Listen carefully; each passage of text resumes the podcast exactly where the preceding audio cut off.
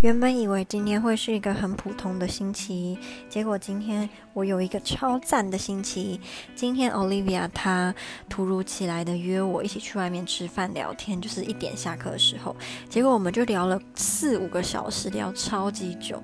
她是一个很感性的人，所以我们就是聊一聊，她都会。掉眼泪，然后我们就刚好坐在，呃，行人很多的马路中间的椅子，所以就大家过去看到两个人一直在哭，因为我也很爱哭，所以我听他讲，我就觉得很想哭嘛，就一起哭这样。因为他的最好的朋友得了忧郁症，然后 Olivia 她常常觉得很有罪恶感，就是如果他没有办法总是陪他的好朋友的话，他就很怕会不会在他不陪他的那段时间，他会自杀，或是他会做伤害自己的事情，所以他。